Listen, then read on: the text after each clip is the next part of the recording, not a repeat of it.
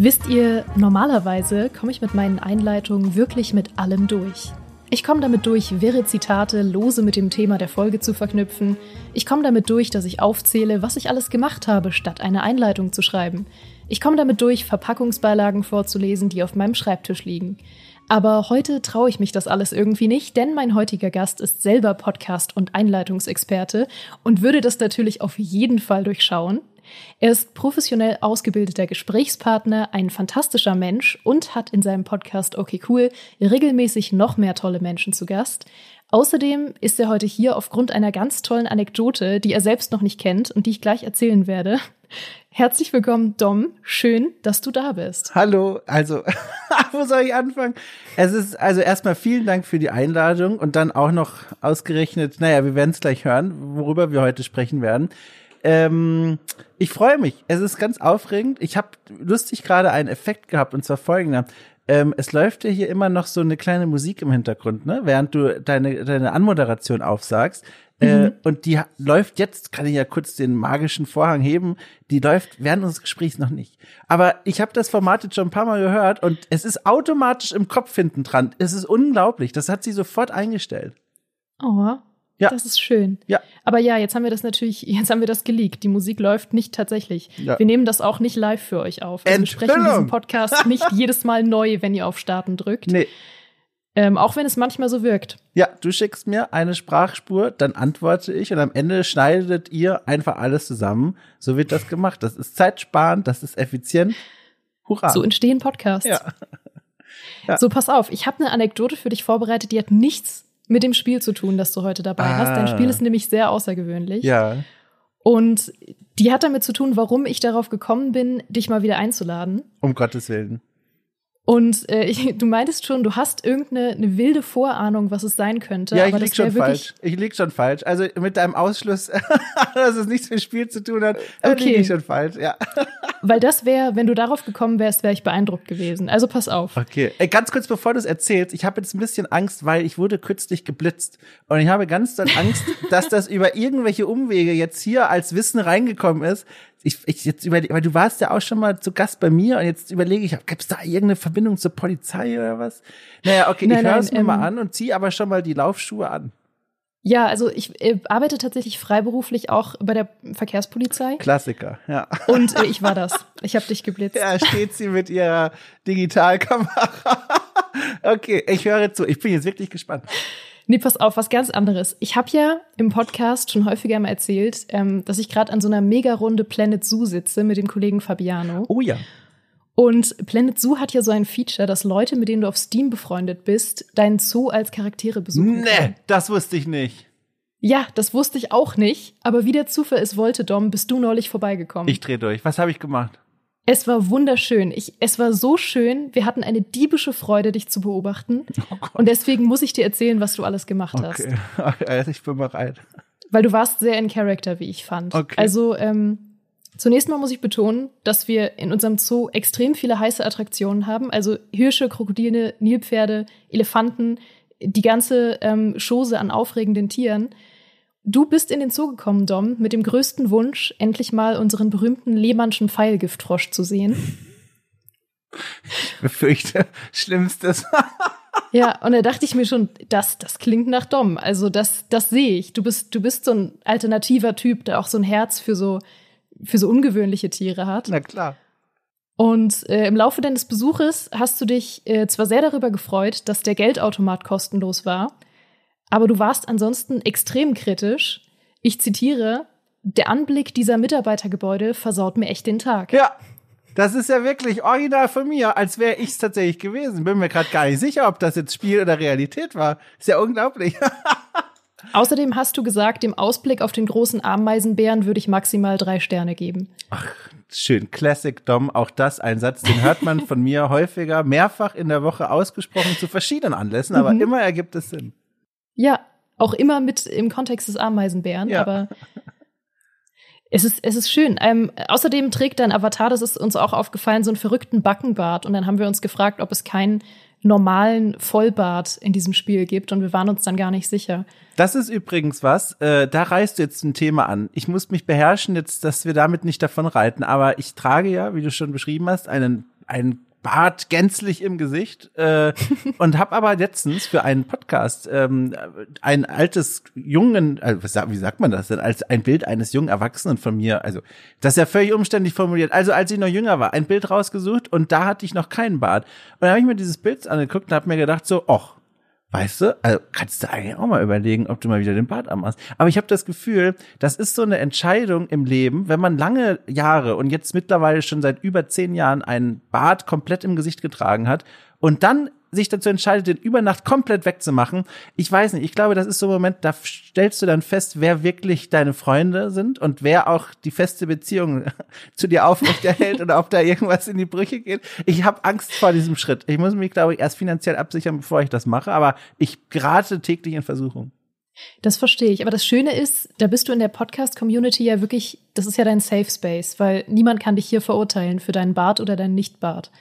Sollte man meinen, weil man sich ja nicht sieht bei der Aufnahme, wir sehen uns ja auch gerade nicht, aber jetzt kommt der Knackpunkt. Äh, da hast du auch ein weiteres Problemfeld angesprochen, mit dem ich mich momentan auseinandersetze. Wir nehmen hier über ein Programm auf, das ich auch immer gerne benutzt habe. Dann aber, kürzlich bei einer Aufnahme gab es technische Probleme und aus so einer Impulshandlung heraus habe ich dann nachts um vier Alternativen recherchiert, die man benutzen könnte. Hab mich natürlich auch in derselben Nacht dann für eine Alternative entschieden, bin komplett umgezogen dahin. Und dieses Programm ist fantastisch, das neue, hat aber nur einen Nachteil.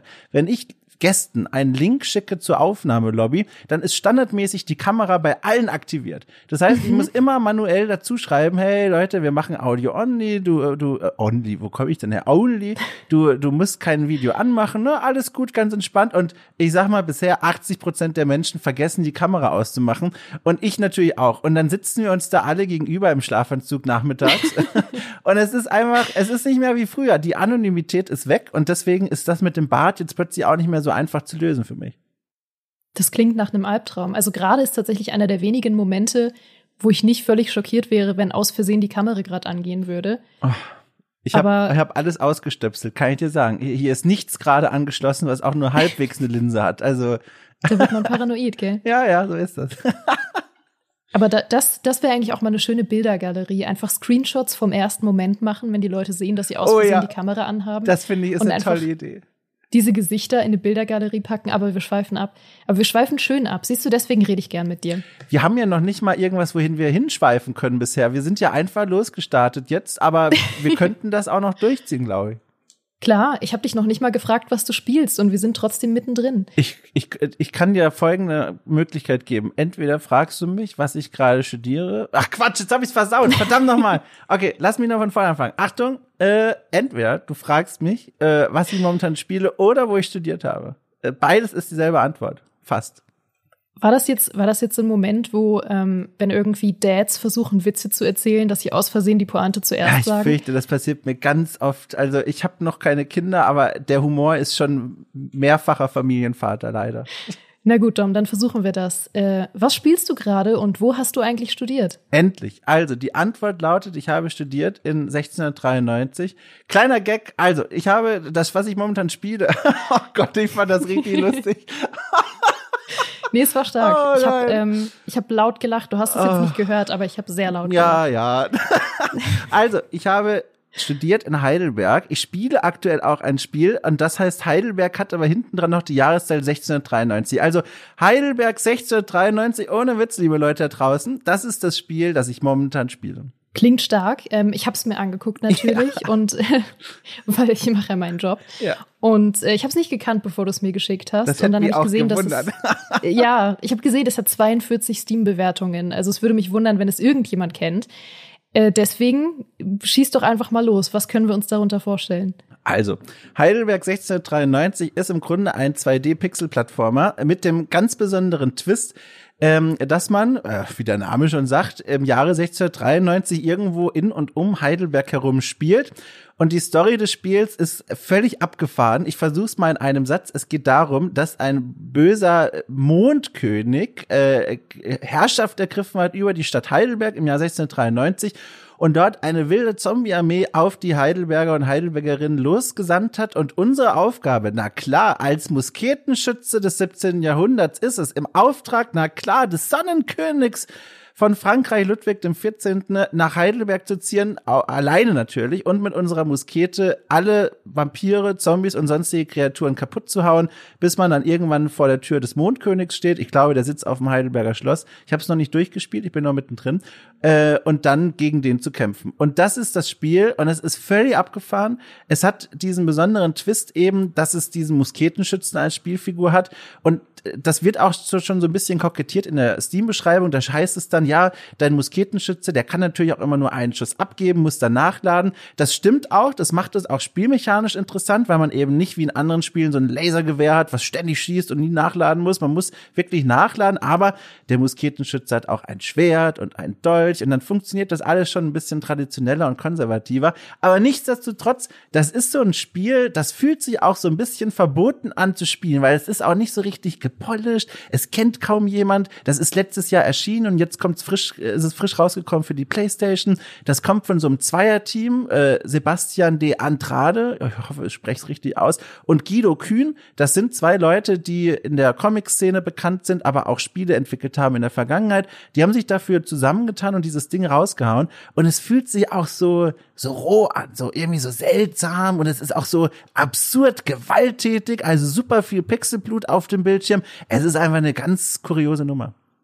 Oh, das fühle ich aber irgendwie. Das ist, was ich immer über Dragon's Dogma sage. Wenn Leute mich fragen, warum ich Dragon's Dogma gut finde, sage ich, weil sich das irgendwie anfühlt wie eine Kneipenschlägerei. So ein bisschen dreckig und ja. ähm, ein bisschen unfertig und ein bisschen roh, aber auch manchmal genau das, was man gebraucht hat. Voll. Und da passieren auch so Dinge, wo du auch denkst, so was sieht man heute irgendwie gar nicht mehr. Also, also klassisch unpolished, dass irgendwie das Intro ist derselbe Intro, wie was man auf der Steam-Page beim Trailer sieht. Es gibt kein eigenes Filmchen. Die Musik ist viel zu laut. Aus dem Controller kommen irgendwelche Geräusche, die man nicht versteht. Äh, die, die Gegner attackieren sich selbst, wenn man ihnen einfach nur zuguckt, weil sie ihre, ihre Wege quasi sich kreuzen und dann greifen die sich gegeneinander an. Das ist alles so bizarr, aber es ist auch faszinierend. Weil du jetzt Steam schon erwähnt hast, was Steam ja auch immer gerne macht, und ich weiß, das ist total unzuverlässig, gerade bei Indie-Spielen, aber es schlägt einem ja immer gern ähnliche Spiele vor. Und das Spiel, was es vorgeschlagen hat, ist äh, Blasphemous, was ja dieses 2D ähm, Souls-like ist. Und da habe ich mich direkt gefragt, hat Steam da wieder versagt und einfach nur gedacht, ah, das ist auch Pixel-Art oder ist Heidelberg äh, auch ein bisschen Souls-like? Also es ist Souls-like in der Hinsicht, dass es, also wahnsinnig schwer ist tatsächlich. Ich bin jetzt mittlerweile, ich weiß nicht, wer da draußen jetzt mir schon mal woanders zugehört hat, aber ich habe ja mit den lieben Kollegen bei The Pot ein Format, das heißt die äh, Souls Diaries, wo wir zuerst Dark Souls 1 und 2 und jetzt aktuell Bloodborne durchspielen und das auch oh, cool. immer so schrittweise kommentieren. Wir kommen dann immer so zusammen und tauschen uns über unsere Fortschritte aus. Ähm, so ein Tagebuchformat. Und deswegen nach diesen Erfahrungen tue ich mich jetzt schwer, dann sozusagen, okay, das ist ein Souls-like, nur weil es besonders schwer ist, aber das ist, glaube ich, so das verbindende Element. Dieses Heidelberg-Spiel ist wahnsinnig schwer. Man kann ähnlich wie in diesen Souls-Spielen nicht einfach loslaufen und sich darauf verlassen, dass einen die, die körpereigenen Reflexe durch die Situation tragen. Man muss eigentlich immer erstmal reinlaufen und sterben und gucken, was passiert hier eigentlich. Das ist wirklich eine Vielzahl von Gegnern, die sich darauf einstürzen. Ein Projektilgewitter äh, sondergleichen. Manchmal ist es cool, einfach durchzurennen. Manchmal steht man einfach rum und guckt sich den, guckt den Gegnern dabei zu, wie sie sich selbst auffressen. Also, wie gesagt, so ein Spiel, was irgendwie auch kaputt wirkt, aber vielleicht deswegen auch einen wahnsinnigen Spaß macht. Und es zählt die Tode mit. Und ich habe jetzt mal geguckt, ich bin in Kapitel 8 von, ich glaube, etwas mehr als 20 und bin schon knapp 500 Mal gestorben. Ähm, also böse Zungen würden jetzt sagen, der Tom ist auch einfach schlecht, aber die die die klugen Zungen wissen, das stimmt nicht. Ich bin ja also erfahrener Spieler äh, und habe damit normalerweise gar kein Problem. Das Spiel ist einfach wirklich schwer. Nee, das glaube ich dir. Ähm, ich gehöre auch zu den Leuten, ich liebe Souls-Likes, aber ich bin, also ich brauche halt dreimal so viel Geduld wie andere Leute. Deswegen würde ich äh, niemals kritisieren, wenn irgendjemand häufige Tode stirbt in Souls-Likes. Ich glaube, das ist die eigentliche Kunst, dann weiterzumachen. Wenn man es beim ersten Mal schafft, das ist ja keine Kunst.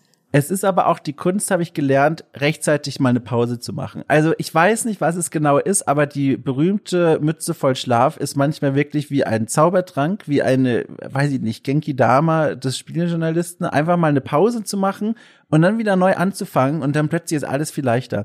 Ich warte noch auf den Effekt bei Heidelberg. Ich schlafe quasi jede Nacht und trotzdem ist es bisher noch nicht leichter geworden. oh Mann, ey. Es Das tut mir hast du so schön leid. gesagt. Danke. Aber ähm, ja, es macht sehr viel Spaß. Und weißt du was? Entschuldige, jetzt komme ich hier ins Plaudern. Ich hoffe, das ist in Ordnung. Okay. Sowas weißt machen du, was es noch viel interessanter macht eigentlich? Also nicht nur, dass ich das spiele, sondern auch, warum ich es spiele. also, das ist ja eigentlich das Allerbeste. Jetzt muss ich kurz ausholen, ich bemühe mich, aber es kurz zu halten. Äh, du hast schon erwähnt, okay, cool, äh, mein eigener Podcast, da habe ich jetzt mir überlegt, okay, das ist ein Podcast, ne? Ich spreche da mit vielen Leuten, du warst da auch schon mal zu Gast, das war total schön. Und da habe ich mir gedacht, so mit so Blick auf das Portfolio, es wäre cool, wenn es auch mal so eine Art von Review-Format gäbe. Aber nicht einfach nur ein Review-Format, wo ich mich mit Leuten zusammensetze und über ein Spiel spreche, das gibt schon genug, das machen andere schon, äh, schon äh, so gut, da muss ich selber nicht noch sowas machen. Aber ich habe mir gedacht, ich mache das Ganze mit so einem Twist und suche mir jemanden, habe jetzt auch jemanden gefunden, mit der ich das regelmäßig mache. Äh, und mit der spiele ich ein Spiel und dann suchen wir uns einen, einen Aspekt dieses Spiels äh, und dann laufen wir beide mit einem Rechercheauftrag in unterschiedliche Richtungen, ohne zu wissen, was der andere macht und kehren dann zur Besprechung des Spiels mit eingesammelten O- und Interviewtönen zurück und gucken dann, wer quasi in welche Richtung recherchiert hat. Und das ist, machen wir jetzt mit Heidelberg 1693. Wir produzieren das gerade hinter den Kulissen. Aber das macht so viel Spaß bei diesem Spiel, weil du sitzt davor und es ist so ein unterhaltsamer Unfall irgendwo in Süddeutschland und du denkst dir, es gibt so viel, was du hier schwerpunktmäßig recherchieren könntest und das macht, also das macht im ganzen Spiel, das macht es nochmal viel besser mit diesem Hintergedanken. Oh, das glaube ich. Kannst du schon verraten, was dein Also Rechercheschwerpunkt ist, oder wird das eine jetzt- Überraschung? Also ehrlich gesagt wissen jetzt die, die Gamester-Hörerinnen und Hörer jetzt schon mehr als die Leute von Okay Cool. Aber also äh, ich kann mal so viel verraten. Es geht, wir haben uns darauf geeinigt. Also ich mache das gemeinsam mit der Lea Irion, die kann man vielleicht auch kennen. Die ist, äh, die ist Lokaljournalistin aus Süddeutschland, Ah, ja. macht aber auch mittlerweile sehr viel im Bereich der Spielekultur und ich mache auch sehr gerne mit ihr Podcast und wir machen jetzt dieses Format und wir werden, ich sag's mal ganz grob, in die Richtung des äh, Waffendesigns gehen von diesem Spiel. Und das ist unser Schwerpunktthema, aber wir wissen jetzt eben, wie gesagt, nicht, wer wohin laufen wird und mit wem sprechen wird. Und dann kehren wir in dieser Folge dann zusammen zurück ans Mikro und dann legen wir die Karten auf den Tisch und sagen, wer hat jetzt was rausgefunden. Und ich verrate jetzt natürlich nicht, wohin ich laufe, weil Lea hier vielleicht zuhört. Aber ich glaube, das wird, also das ist, das macht's noch mal viel besser irgendwie. Äh, Dann liebe Grüße an Lea, falls sie zuhört. Ich genieße immer ihre Fußballpostings auf Twitter. Das ist fantastisch, ne? Ich gucke, ich gucke null Fußball, aber sie, kurz zur Erklärung, ist, ist Fußballerin, äh, auch im Verein und so richtig gut und all das. Ähm, und sie postet dann immer irgendwelche Burns gegen den Deutschen Fußballbund oder wie das heißt. Und ich gucke das alles nicht, aber ich finde es wahnsinnig toll. Ja. Ich kann dir verraten, was mein Rechercheschwerpunkt wahrscheinlich gewesen wäre, weil was ich auf den ersten Blick am coolsten fand an Heidelberg war diese Tatsache, dass es so Period-Horror ist. Ja, Also so ja. historischer Horror. Ich finde, davon gibt es viel zu wenig. Ich hatte gerade neulich in einem anderen Kontext darüber gesprochen, dass zum Beispiel auch Mittelalter-Horror sowas ist, was es einfach viel, viel, viel zu wenig gibt. Und jetzt haben sie halt dieses Musketier-Setting. Das hat so viel Potenzial, wenn du wirklich mal historischen Horror machst. Sie machen auch so fast schon im politischen Satirebereich was mit historischen Figuren grob aus der Zeit. Es passt von der Zeit nicht ganz korrekt, komplett drauf. Ist jetzt auch nicht wichtig, aber ich habe da mal einfach nachgeguckt. Aber um jetzt mal ein Beispiel zu geben, ich kämpfe zum Beispiel, aktuell hänge ich an Martin Luther als Endboss. Das ist zum Beispiel Ja, ein man kennt es. oder Wallenstein, der, der süddeutsche General im Dreißigjährigen Krieg, der ist hier auch als Boss anzutreffen, heißt hier aber Wallenschwein. Und der ist natürlich ein Riesenschwein, gegen das man kämpfen muss. Und das ist so plötzlich so historisch-politische Satire als Boss-Design, finde ich toll. Also sowas habe ich wirklich noch nicht gesehen. Ich habe noch nie gegen Martin Luther in einem Videospiel gekämpft und ich wusste nicht, dass ich das brauche. ja. Ja, jetzt hast du mich abgeholt. Ich glaube, du hast vielleicht auch noch ein paar mehr Leute Ja. abgeholt. Ich, ich sag's dir, wenn diese Folge ausgestrahlt wurde, hat dieses Spiel mindestens 43 Steam-Bewertungen. Also ich hoffe es doch. Also ohne Witz, das ist, ich, ich habe es hier gerade offen, auf Steam kostet das 12,49 Euro, auf PlayStation wahrscheinlich auch etwa so groß, ich habe es schon wieder vergessen. Ähm, es ist wirklich, vor allem wenn man jetzt hier, was habe ich ja auch gemacht für die Arbeit und so, wenn man God of War spielt und Elden Ring und all die anderen großen Teile, dann mal wieder so ein Ding zu spielen, wirklich von, von, von der richtig, also richtig aus der Indie-Welt herausgehoben, vielleicht ein Patch zum Release und das war's, das ist schon wieder toll. Also mir persönlich macht das sehr viel Spaß. Das kann ich sehr, sehr nachvollziehen. Ich wollte eigentlich gerade schon abmoderieren, aber jetzt hast du so einen guten Punkt noch gebracht. Weil ich kenne dieses Gefühl, ich habe sehr, sehr viel, bevor ich bei Gamester angefangen habe, ultra viel Indie gespielt. Also wirklich die auch die unterste Schublade von Indie, ne? die, grö- die größte Nische. Das ist Schublade. Schön. nicht, nicht immer in Sachen Qualität, ja. aber in Sachen Bekanntheitsgrad. Ja. Ähm, also wirklich die nischigste Indie-Schublade, die man sich vorstellen kann. Und ich habe das einfach aus beruflichen Gründen dann einfach irgendwann nicht mehr oft machen ja, können, ja, ja. weil das natürlich Sachen sind, über die man nicht immer schreiben kann, wenn man jetzt nicht irgendwie einen starken Aufhänger hat oder so. Und dann muss man einfach beruflich Sachen spielen, äh, ne, 200.000 Stunden an und so weiter. Dann, ich weiß nicht, dann denke ich manchmal an diese Zeit zurück und denke, wie, wie finde ich wieder solche Spiele? Und die Antwort ist dieser Podcast. Ja, einmal mich einladen. Aber äh, ohne Witz, das ist wirklich was, was du da sagst. Das ist wie so ein, äh, äh, hier André ähm, von Pot sagt das, glaube ich, gerne immer wieder, so ein Palette Cleanser. Also so ein, so ein Spiel, was so äh, geht einmal über die Zunge und danach hast du, bist du wieder ein bisschen neu eingenordet. Weil ohne Witz, God of War, das Neue, habe ich jetzt gespielt, ich weiß nicht, 40 Stunden, um allein diese Hauptstory abzuschließen. Und danach war ich auch wirklich durch. Also davon abgesehen, dass ich das Ding nicht mehr so gut fand wie das Vorgängerspiel aus vielen Gründen, danach, ich konnte es auch nicht mehr sehen. Also wenn ich noch mal einen Skilltree sehe, hätte ich den Fernseher zerschlagen. Und dann war das so schön, einfach in so ein Spiel abzutriften. Und das ist einfach, also die Vielfältigkeit des Mediums ist wichtig, dass man sich das, glaube ich, im Blick behält, was es da noch so alles gibt. Ja, das stimmt.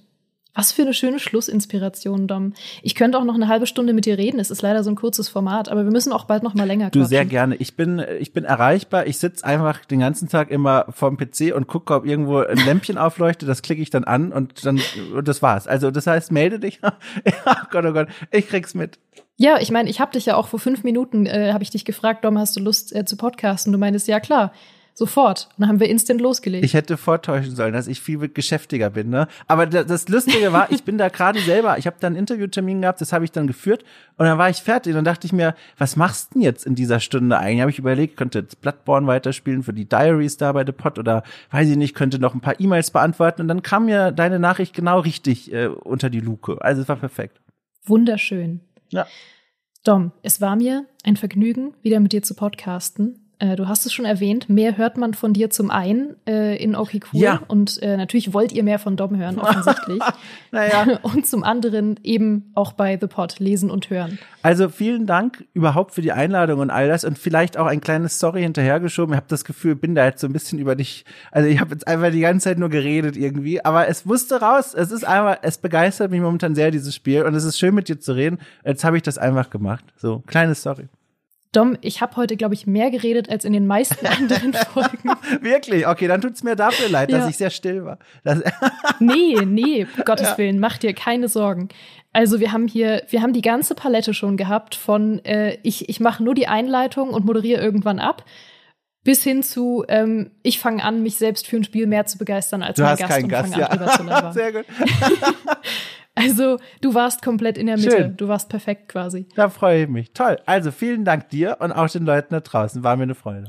Ja, auch von mir danke. Und ich hoffe natürlich, wie immer, ihr hattet ein famoses Frühstück, einen sicheren Weg zur Arbeit oder habt nebenbei ein schönes Gehege in Planet zugebaut. Wir hören uns hier nächsten Freitag wieder. Und bis dahin, macht's gut. Tschüss.